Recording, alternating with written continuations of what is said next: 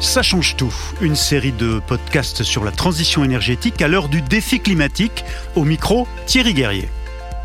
Pour réduire l'impact de l'humain sur le climat, les secteurs notamment de l'énergie et de l'électricité font leur révolution. Alors de la géopolitique au bouleversement technologique, en passant par l'économie, c'est cette métamorphose que nous décryptons ici avec des personnalités experts et engagés dans la préservation de la planète. Ça change tout, épisode 4, consacré cette fois à la ville du futur, au Smart City, avec mon confrère David Habitant. Bonjour David. Bonjour Thierry. Spécialiste de l'urbanisme et de l'architecture. Ça change tout, épisode 4, c'est parti. Nos deux invités le proclament depuis longtemps, les espaces urbains cristallisent tous les enjeux de notre développement futur. C'est ce que vous écrivez, notamment dans vos travaux, Carlos Moreno. Bonjour. Bonjour. La ville, c'est la marque du 21e siècle. Vous contribuez à créer cette nouvelle ville?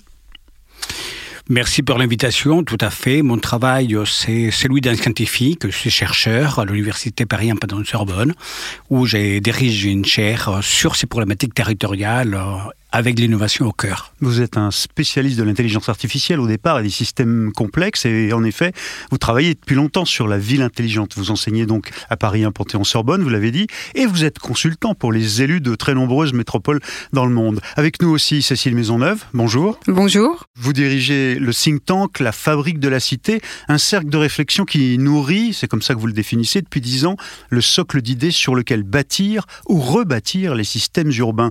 Comment est-ce que vous concevez vous votre rôle? Vous nourrissez le débat? Ben, en fait, les villes, avant de les construire, euh, faut les penser, faut les dessiner. C'est-à-dire qu'il faut s'entendre euh, finalement sur la forme qu'on veut que cette ville ait. Et pour ce faire, ben, il faut réunir euh, des gens extrêmement différents autour de la table. C'est ça mon métier. Alors, vous êtes tous les deux, on vient de le voir, des figures du débat sur la ville de demain et sur son élaboration. Ma première question est très simple et je vous demande d'ailleurs d'y répondre de façon presque elliptique et puis on y reviendra dans le débat. Qu'est-ce que c'est qu'une smart city? Une définition très courte, Carlos Moreno. Pour moi, c'est hum, une qualité de vie qu'on doit chercher euh, dans un territoire partagé par des hommes et des femmes, faisant appel à l'innovation, à la démocratie participative euh, et à des nouvelles formes d'usage pour que euh, on aille vers un futur décarboné et faire face au changement climatique et, et être en capacité de vivre sainement. Cécile Maisonneuve, votre définition à vous de la smart city, de la ville intelligente? Bah, je dirais que c'est un processus qui permet de mieux connaître pour agir plus efficacement. Mieux connaître parce que comment vivent les gens, euh, comment est-ce qu'ils se déplacent, comment est-ce qu'ils utilisent l'énergie, on ne sait pas forcément très bien.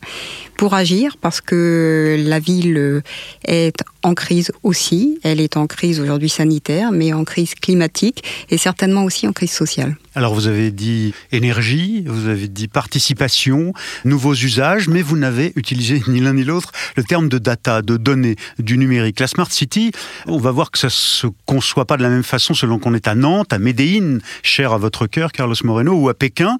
Comment cette idée d'une amélioration de la vie en ville, avec notamment euh, les data, le numérique s'est-elle développée, selon les pays et selon les cultures. David Habitant, vous qui les observez de près, ces villes intelligentes, vous allez nous en offrir un petit panorama. Oui Thierry, beaucoup de villes se proclament euh, Smart City. Pour le meilleur et pour le pire, derrière ce terme, ce sont de multiples dispositifs qui sont mis en œuvre, généralement des dispositifs liés au déplacement, à l'énergie, au confort ou à la sécurité, qu'il s'agit alors d'optimiser, c'est-à-dire en augmenter le bénéfice tout en en réduisant son coût et son coût notamment, vous le disiez Carlos Moreno, environnemental. Alors ça commence avec la simple adaptation de l'arrosage d'un parc aux conditions météo, par exemple ce qui se passe à Florence, qui annonce euh, la ville de Florence avoir réduit de 35% sa consommation d'eau dédiée à l'irrigation. Et puis ça peut prendre euh, des formes plus complexes, des dispositifs par exemple qui mettent en réseau des opérateurs distincts et qui vont permettre à terme de maximiser, pourquoi pas, les capacités de transport d'une ville. C'est la ville de Nice notamment qui s'associe à une grande entreprise de VTC pour mieux analyser les flux de transport de ses administrés et ainsi adapter son offre de bus et tramways. Alors le mieux, le mieux, mais aussi peut-être euh, des dispositifs plus discutables. Oui, c'est vrai que comme souvent à propos d'un concept qui est mal connu, certains peuvent être tentés d'y associer tout et n'importe quoi. On parle parfois du smart washing qui amène à multiplier des équipements pour répondre à des problèmes marginaux, voire inexistants. Je vous en donne un exemple qui avait été euh, beaucoup médiatisé à l'époque, pas forcément en mal d'ailleurs. C'était en 2012, la ville de Singapour annonçait la construction d'un parc de super trees, des super arbres, de très hautes structures, rendez-vous bien compte, qui captent l'énergie du soleil, qui récoltent les eaux de pluie, qui rafraîchissent la zone et qui abritent une grande biodiversité. Ça vous fait peut-être penser à un arbre, oui, avec un petit peu plus de béton et de métal. Pourquoi Des pas arbres artificiels. Ces arbres sont artificiels, effectivement, alors même qu'un arbre, un vrai arbre, remplit déjà toutes ses fonctions. Alors tandis qu'on prend tout juste conscience du changement radical de mode de vie qui nous est demandé à tous pour tenter de nous adapter au bouleversement climatique, tandis que de nombreux acteurs du secteur de la construction appellent à plus de frugalité dans la conception de nos lieux de vie, est-ce que la ville contrôlée au smartphone est vraiment notre avenir? Autrement dit, qu'est-ce qu'elles doivent avoir de smart, nos villes intelligentes de demain. Qu'est-ce que les concepteurs voulaient dire dans intelligent? C'était l'intelligence artificielle, le numérique, ou c'est beaucoup plus que ça, Carlos Moreno? Quand ce concept euh, est sorti en 2010, hein, il était porté par des grands euh, players du monde du numérique qui, euh, en fait, ont instauré cette idée que l'intelligence d'une ville, euh, son QI était proportionnel au silicium au mètre carré, aux algorithmes déployés. Et là, ça a été un échec au niveau mondial. Il n'y a aucun des projets euh, qui a vraiment pu euh, devenir pérenne. Et ces grandes entreprises, elles sont toutes démantelées leur division Smart City. Donc, on a eu une deuxième génération qui est celle de la Human Smart City. Donc, c'est qui pensions que c'est d'abord donc autour des citoyens qu'on peut construire des solutions, puisqu'il y avait les data, l'open data, la nouvelle technologie. Il y a eu une troisième vision derrière, qui est euh, la living city, c'est-à-dire les villes vivantes, et qui, elle, considère qu'en fait, euh, les grands défis aujourd'hui sont le défi climatique, le défi social pour une meilleure qualité de vie, et les défis économiques pour créer de la valeur et la richesse, et la technologie n'est qu'un outil. Et alors vous dites précisément, Cécile Maisonneuve, que du coup vous insistez sur la dimension processus, et vous citez par exemple l'exemple de Montréal. En fait, ça va engendrer des partenariats nouveaux. En fait, c'est toute une façon d'approcher différemment la conception de la ville. Oui, parce qu'en fait, la Smart City, c'est pas le vieux rêve techniciste, la technologie euh, va tout résoudre. C'est une manière de casser les silos. C'est-à-dire qu'avec les datas, quand on connaît mieux la réalité des choses, la réalité de la vie des urbains, eh bien, ça transforme complètement la manière de concevoir les services publics ou privés qu'on peut rendre à ces urbains. Et je vous parlais de Montréal parce que, par exemple, cette ville qui euh, a une politique smart très développée, euh, Montréal est une des capitales aujourd'hui de l'intelligence artificielle, bah, ça a conduit à quoi? Ça a conduit à un an et demi à quelque chose qui peut paraître très administratif, mais qui est au fond très important pour la ville en termes de casser les silos, c'est qu'ils ont fusionné la direction de la mobilité et la direction de l'aménagement urbain. Ça veut dire quoi concrètement? Ça veut dire que avec des données, finalement, on se remet à hauteur d'humain. C'est-à-dire qu'on parle de la réalité de la vie des gens et non pas des plans d'ingénieurs, voilà mon plan de mobilité, puis voilà mon plan d'aménagement urbain. C'est-à-dire que, en fait, c'est un peu une révolution copernicienne que nous propose la Smart City. On part d'un autre point de vue et derrière, on construit les, les équipes, les partenariats qui permettent d'aboutir au résultat. C'est pour ça que je dis, c'est vraiment une machine à décloisonner la manière de faire les villes. Carlos Moreno, je citais Pékin. Pékin, dans notre culture à tous, c'est aussi une forme de contrôle. Il y a, vous dites, un fantasme du contrôle, Cécile Maisonneuve. Selon les cultures, la technologie, par exemple, ne se met pas au service de la même chose. On contrôle les gens ou au contraire, on crée du lien. Tout à fait, pas que Pékin. Hein. C'est-à-dire que là, dans le cas de la Chine, nous sommes en train de parler euh, d'un État qui exerce une dictature de fait et dans lequel la technologie est un élément de contrôle extrêmement fort, puisque au travers euh, toutes les nouvelles technologies, en incluant la reconnaissance faciale et autres, on donne le point de vue sociaux qui permettent aux gens d'avoir accès à une université ou tout simplement euh, à un appartement. Donc on est en train de parler d'une technologie comme un contrôle social et ça n'a plus rien à voir avec la Smart City. Mais le contrôle, c'est quelque chose que vous redoutez, Cécile Maisonneuve. Bah, effectivement, vous savez, une technologie est neutre, hein, mais il n'y a rien de plus politique ou de plus culturel qu'un capteur. Hein. Un capteur, effectivement, qui soit posé à Pékin ou à Lyon, ça donne pas tout à fait la même chose. Donc, en fait, euh, la data, comme toute technologie, c'est aussi une école de la vigilance. Cette école de la vigilance, pour le coup, en Europe, on en a posé clairement les limites. Ça s'appelle le RGPD, le Règlement européen pour la protection des données, et ça nous donne un guide, une sorte de feuille de route à suivre sur ce qu'on peut faire avec les data ou pas. Mais de toute manière, quand vous observez les citoyens, ils sont très très réactifs à ce sujet. Hein.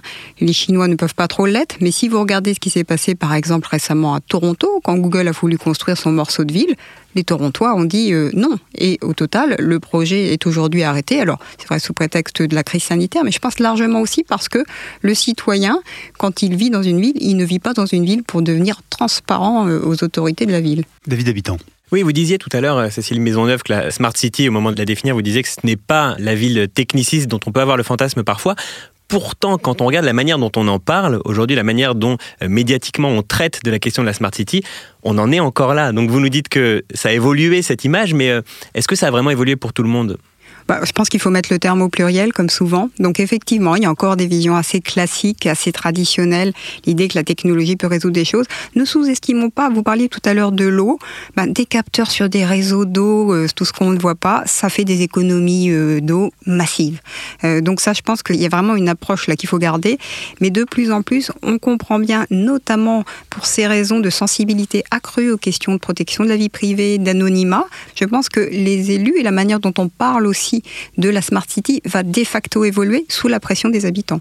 L'idée, c'était tout de même, euh, au départ, vous nous l'avez souligné, d'utiliser le numérique, les data, pour euh, aller vers du mieux, optimiser. Et notamment dans un domaine essentiel qui est celui de l'énergie. Alors, on a vu que ça avait dépassé cette seule dimension, mais il faut poser la question de l'énergie avec, euh, par exemple, l'émanation en France, mais pas uniquement, de ces écoquartiers où l'on innove dans la production d'énergie, d'électricité, où on tente de mieux maîtriser sa consommation. Exemple, aux portes de Paris, ici les Moulineaux, en 2012, on y créait le premier réseau urbain intelligent de gestion optimisée de l'énergie à l'échelle d'un quartier et en connexion avec le reste de la ville. 1000 logements, 168 000 m2 de bureaux où on essaye d'échanger l'énergie et le chauffage. Cette ici Grid est devenue un véritable laboratoire. C'est Éric Legal, qui est le porte-parole de la ville d'ici, qui nous en parle au micro de Clément Barrien. EasyGrid, Grid, c'est d'abord le premier pilote à l'échelle d'un quartier de Smart Grid.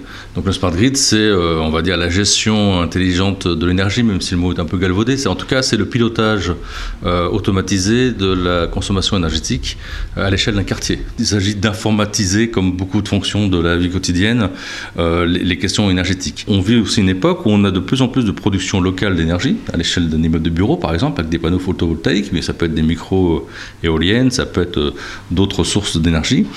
Or, pour les besoins de l'immeuble, on voit comment ça fonctionne, mais cette surproduction qui peut arriver euh, régulièrement d'ailleurs, euh, qu'est-ce qu'on en fait?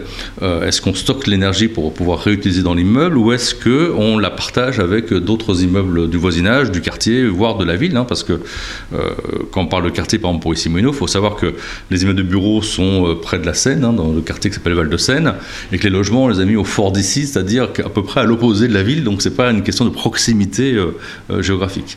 Et à partir de là, eh ben, on apprend à lisser les pics de consommation, par exemple, puisque notamment quand il y a des pics de chaleur ou, de froid avec la climatisation. Euh, et, là, on peut faire de vraies économies euh, d'échelle.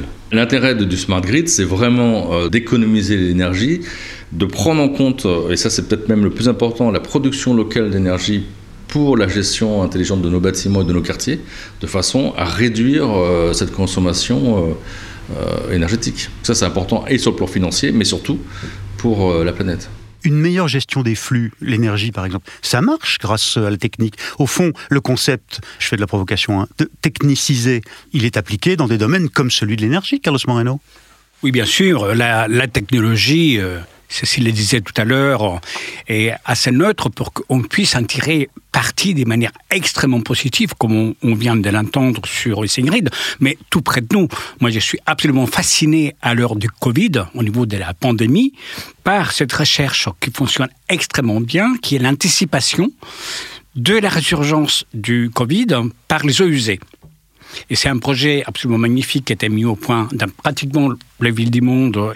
Et donc, on arrive à anticiper les niveaux parce qu'il y a un lien systémique entre le corps de l'homme, Donc, c'est sont usés, en fait, ces excréments qui sont porteurs et notre capacité à les détecter dans les stations d'épuration. Vous voyez, ça, c'est un exemple aujourd'hui On anticipe la pandémie en, en, allant surveiller en permanence les, eaux usées. Voilà, ça, c'est la vraie technologie au service de la qualité des vies. Il y a eu des gains considérables. Énergie, santé, flux de transport, électricité, euh, Cécile Maisonneuve bah, Bien sûr qu'il y a eu des gains considérables. Et je trouve très intéressant l'exemple utilisé par Carlos. Parce que qu'est-ce qu'il nous dit? Il nous dit que c'est des données, des qu'on a déjà. Il n'y a pas besoin d'en rajouter. Il suffit juste de regarder d'un œil nouveau. Ce que je veux dire par là, c'est que cette idée qu'il faut toujours plus de données pour toujours plus de bien-être, bah non. De même qu'il ne faut pas toujours plus de caméras de vidéosurveillance pour plus de sécurité, ça c'est prouvé que ça marche pas. Et bah toujours plus de données pour améliorer le bien-être, c'est aussi un mythe. Ce que je veux dire par là, au fond, c'est que cette vision finalement très 20e siècle qu'on a des données, paradoxalement. Cette vision très pétrolière, vous savez, on dit que les données, c'est l'or noir, donc il en faut toujours plus, il faut toujours en creuser plus, en miner plus. Maintenant, il faut être plus intelligent avec les données, et ça, ça a une dimension énergétique majeure, parce que récolter les données, les stocker, les partager, ça consomme énormément, énormément d'énergie. Il y a un paradoxe que vous mettez en lumière, Cécile Maisonneuve, c'est que vous êtes au fond, en plus, à force de vouloir euh, engendrer des données sans cesse, eh bien, on participe à la hausse de la consommation d'énergie euh, en général, d'électricité, euh, évidemment.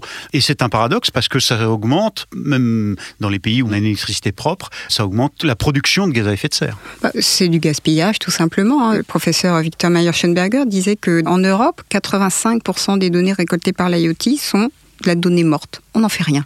Donc ça, c'est du gaspillage massif. Donc il est temps de se poser la question comment est-ce qu'on peut à la fois utiliser la donnée, l'innovation, la technologie, c'est absolument clé, on vient de le rappeler avec la pandémie, mais en remettant ça dans une perspective durable. Qu'est-ce que vous suggérez, Carlos Moreno, aux élus qui vous sollicitent, de toutes ces métropoles, qui vous consultent? Précisément sur cette question de la donnée, alors que vous voulez d'abord passer par l'usage. Très bien, mais comment améliorer l'usage des données qui participent quand même de la hausse de la consommation d'énergie? Bien sûr, mon credo, il est très connu. Euh, j'ai conseillé les, les, élus, tout cas responsables aujourd'hui d'un territoire, de se consacrer d'abord à ce qui est euh, l'amélioration de la qualité de vie, c'est-à-dire euh, imaginer des usages pour les six fonctions sociales urbaines de base. Hein. Donc, comment on habite mieux, comment on travaille mieux, comment on approvisionne mieux les gens, comment on soigne sa santé, comment on s'éduque, comment on peut avoir des loisirs. Ça, c'est l'essentiel.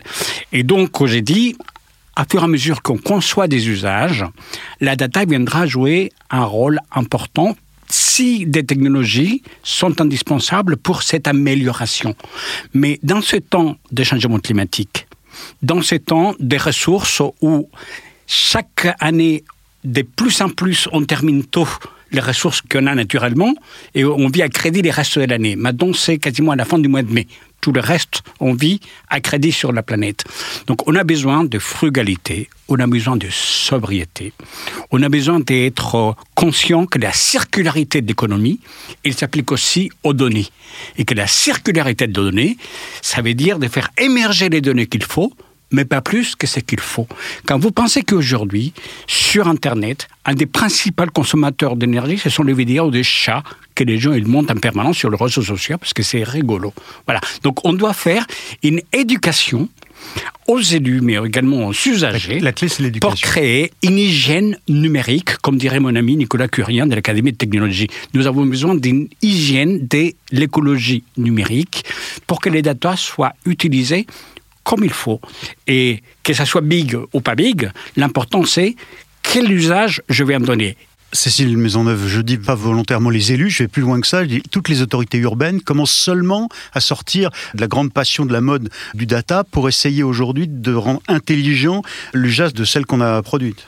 Oui, alors j'ai pas envie forcément de leur jeter la pierre parce que la réalité c'est qu'on a mis plusieurs décennies à devenir addict au pétrole, mais on en a mis qu'une à devenir complètement addict aux data, tous autant que nous sommes. Donc il y a eu une sorte de, fascination pour ce nouvel objet et on y est encore. Enfin, je veux dire, faut pas en parler au passé. Hein. Il faut être bien conscient que on ne désinventera pas le numérique. Et donc, le sujet, c'est toujours revenir à la vision et à l'objectif. C'est un peu l'histoire du réverbère et du porte-clés. Quand je ne cherche que là où il y a de la lumière, bah, je ne vais pas plus loin. La data, en fait, elle met de la lumière là où il n'y en avait pas. Par exemple, la mobilité, on en parle beaucoup dans le centre urbain. Le sujet, c'est pas la mobilité dans le centre urbain, le problème aujourd'hui. Le sujet, c'est les périphéries.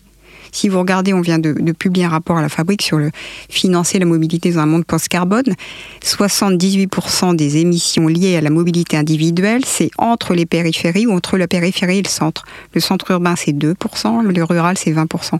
Donc c'est là aujourd'hui qu'il faut regarder. Et c'est là qu'il faut à la fois marier les données, là il y en a des quantités fantastiques, mais les marier, les analyser au regard des sciences humaines, sociales, qui sont, j'allais dire, l'allié naturel du data scientist. Alors que Carlos Moreno, vous avez introduit euh, cet élément de contexte qui est le Covid, la pandémie. Comment ne pas s'interroger, après l'épisode extraordinaire d'un confinement planétaire, sur ce que cette crise du coronavirus va changer ou a déjà commencé à changer dans notre façon de penser la ville de demain? David Habitant, vous vous êtes donc penché sur ces questions que le coronavirus pose aux smart cities, aux villes en général, euh, au développement de l'urbanisme.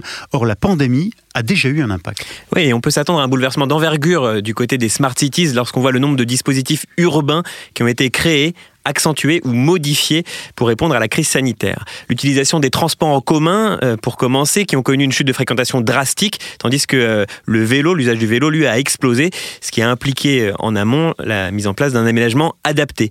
En l'occurrence, des rues entières marquées en jaune pour y interdire les voitures au profit du vélo. Et alors, ça pouvait peut-être paraître un peu surdimensionné au tout début quand on se rendait pas compte de ce que ça allait impliquer, mais il suffit de s'y mettre aujourd'hui à une horaire de sortie de bureau pour se rendre compte de l'usage incroyable qui en est fait.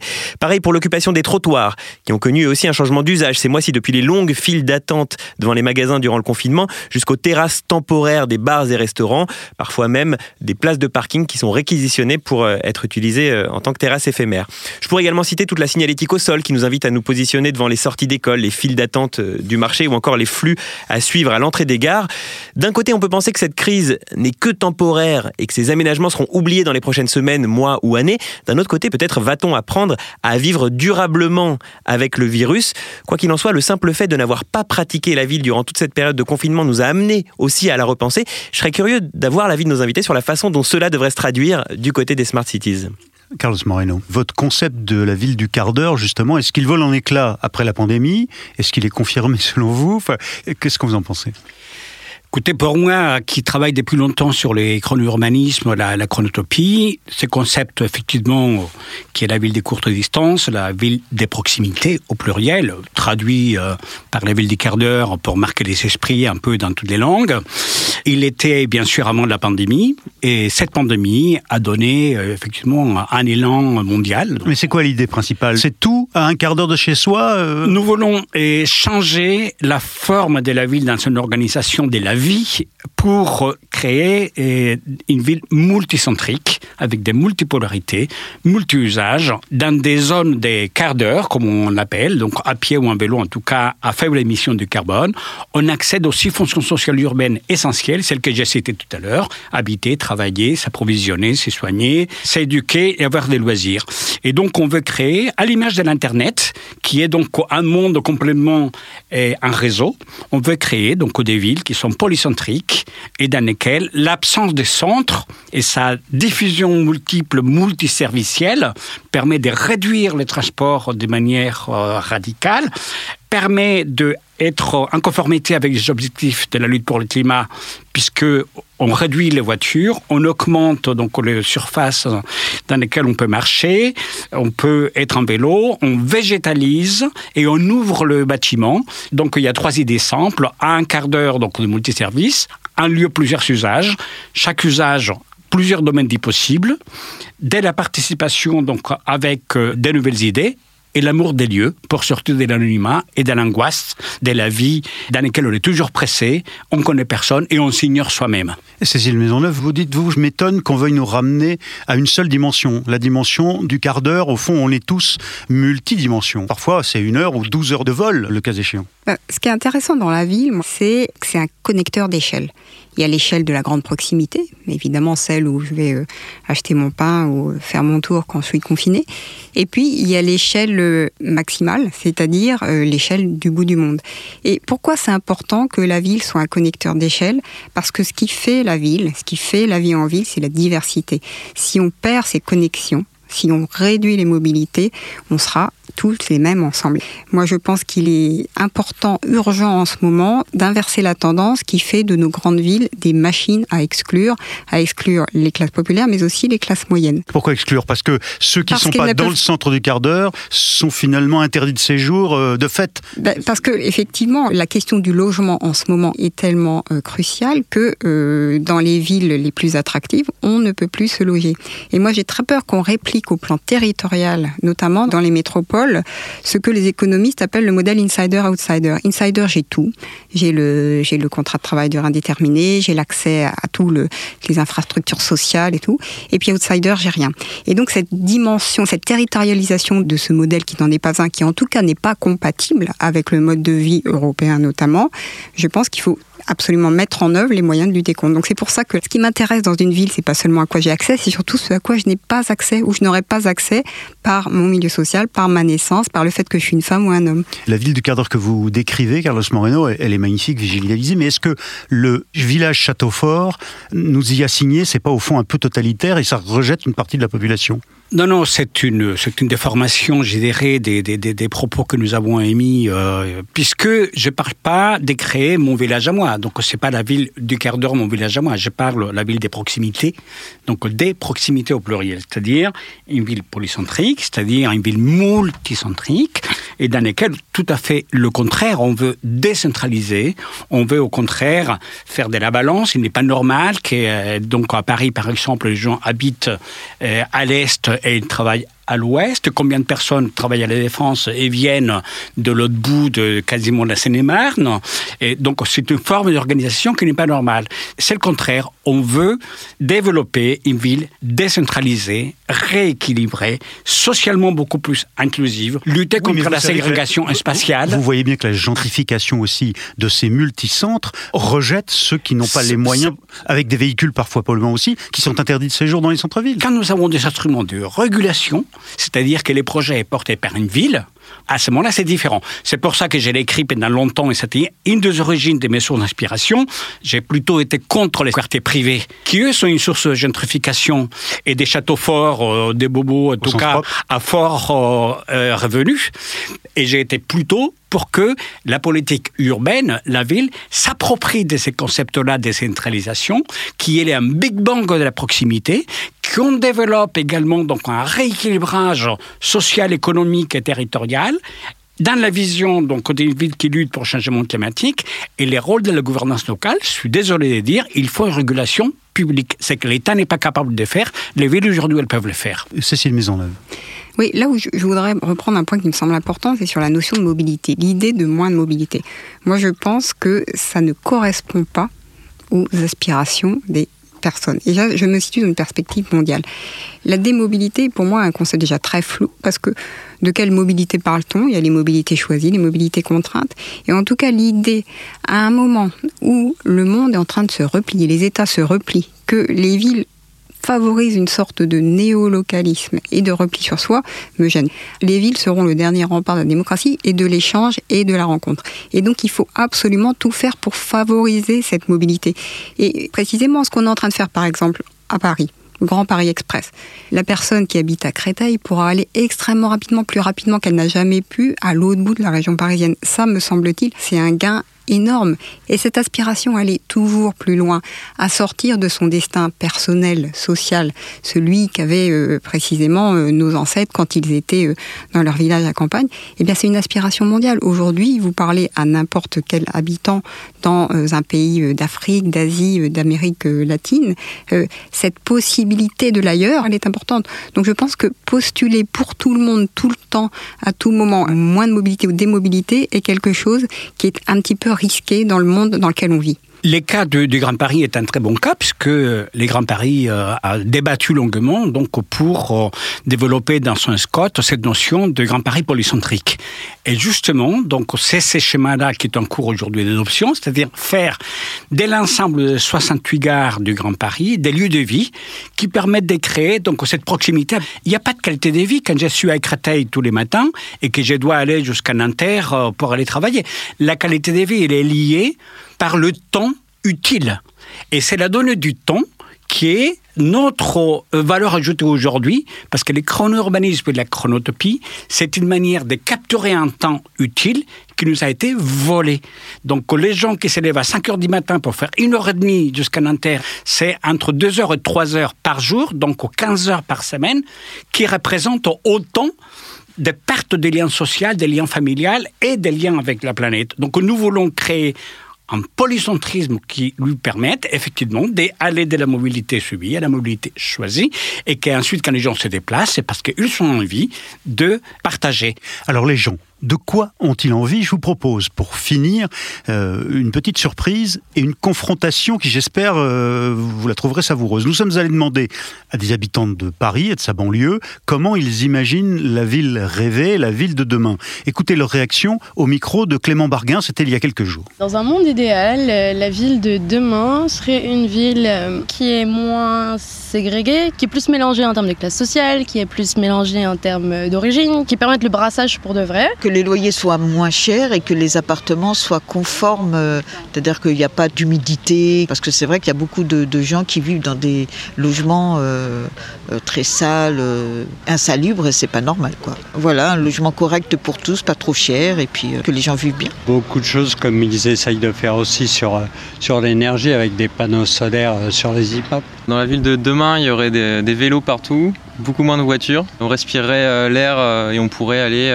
dans des espaces euh, avec des arbres euh, et de l'herbe pour s'installer. Moi, je préférais moins de voitures, moins de bruit, moins de pollution, euh, moins d'embouteillage, forcément. Qui est plus vraiment d'espaces publics, notamment au niveau culturel. Il y a très peu bah, de concerts ou de spectacles de rue. Enfin, la culture, en fait, quand on se balade, elle est pas visuellement ou même de manière sonore très présente en fait. Donc on pourrait euh, ouais, envisager euh, des, fonds publics pour faire des, plus de spectacles vivants. En termes de, qualité de vie, ça peut être mieux. Que tout le monde ait son espace proche de ses soi. On incite plus les gens à sortir. Une ville plus calme. Ça, c'est aujourd'hui. Écoutez bien, maintenant, la même question, comment vous imaginez la ville du futur, posée à des enfants dans les années 60. Dressez l'oreille, ce sont des archives INA retrouvées par Colombe Gruot. Ce sera en tout cas plus agréable que le XXe siècle, que notre époque actuelle. Les maisons, même si ce sont encore des grands immeubles, seront euh, vitrées, l'air y pénétrera librement et on pourra euh, et seront plus agréables à habiter que certaines cités euh, d'immeubles maintenant à peu près intenables. Comment tu vois les maisons? Rondes. Rondes? Et sur quoi tiennent-elles? Sur la terre. Pour les immeubles, ben, je, vois des immeubles en plastique, avec des gros blocs de plastique fabriqués à l'avance, et qui s'assembleront, qui seront soudés. Ah ben, les maisons, pour moi, ce seront des grands immeubles en verre, un peu comme euh, au port de Rotterdam, je crois, ou Amsterdam, je sais pas. C'est comme ça que tu vois la ville? Oui, mais avec des arbres et assez espacés, quoi, les immeubles. Ta maison, comment restera ta maison d'ouvrier? Ah bon, ça sera dans un gratte-ciel parce qu'il n'y aura plus de, plus de pavillon, il n'y aura plus de petit immeuble, rien du tout. Et tu seras très haut oh, Ça dépend de, la hauteur qui nous logeront. 60 ans de différence entre ces deux reportages. Cécile Maisonneuve, ça vous inspire quoi? C'est intéressant parce que ce qui est décrit dans les années 60, c'est la ville verticale. Alors la ville fille de l'électricité d'ailleurs, euh, pas d'ascenseur sans électricité. Et puis, ben, ce qu'on a fait depuis 50 ans, c'est la ville étalée. Donc, euh, c'est assez intéressant. J'ai beaucoup aimé euh, l'incise sur l'espace public. On n'en a pas parlé aujourd'hui. C'est un espace absolument clé pour l'avenir euh, de villes durables et agréables à vivre. Carlos Moreno. Quand j'écoute ce témoignage, ça me conforte dans cette vision de cette hyper-proximité que nous créons, de cette ville vivante, cette réappropriation de l'espace public, cette notion de brassage, d'émiquité, avec cette notion d'hyper-proximité où chacun, dans son est capable de porter la flamme, la seule qui est, donc la qualité de vie est sociale, qui est au service de finalement être avec euh, les uns les autres dans la construction d'un destin commun. Et si ce destin commun, donc il est dans l'hyperproximité, ben, je serais très heureux parce qu'il nous permet de casser. Ce que le béton, le pétrole et le plastique ont créé, qui est donc l'anonymat, l'angoisse, la ségrégation, et donc quitter cette ville pour aller donc vers une ville maillée est un combat pour lequel je continuerai à les mener inlassablement. Vous dites tellement urbain et tellement humain, Cécile Maisonneuve, la ville, et vous, vous nous dites la ville, au fond, c'est celle de la qualité de vie et de la proximité, Carlos Moreno. Ça change tout. Épisode 4, c'est fini, avec David Habitant notamment. Réécoutez, partagez cette série de podcasts sur la transition énergétique proposée par EDF. À bientôt.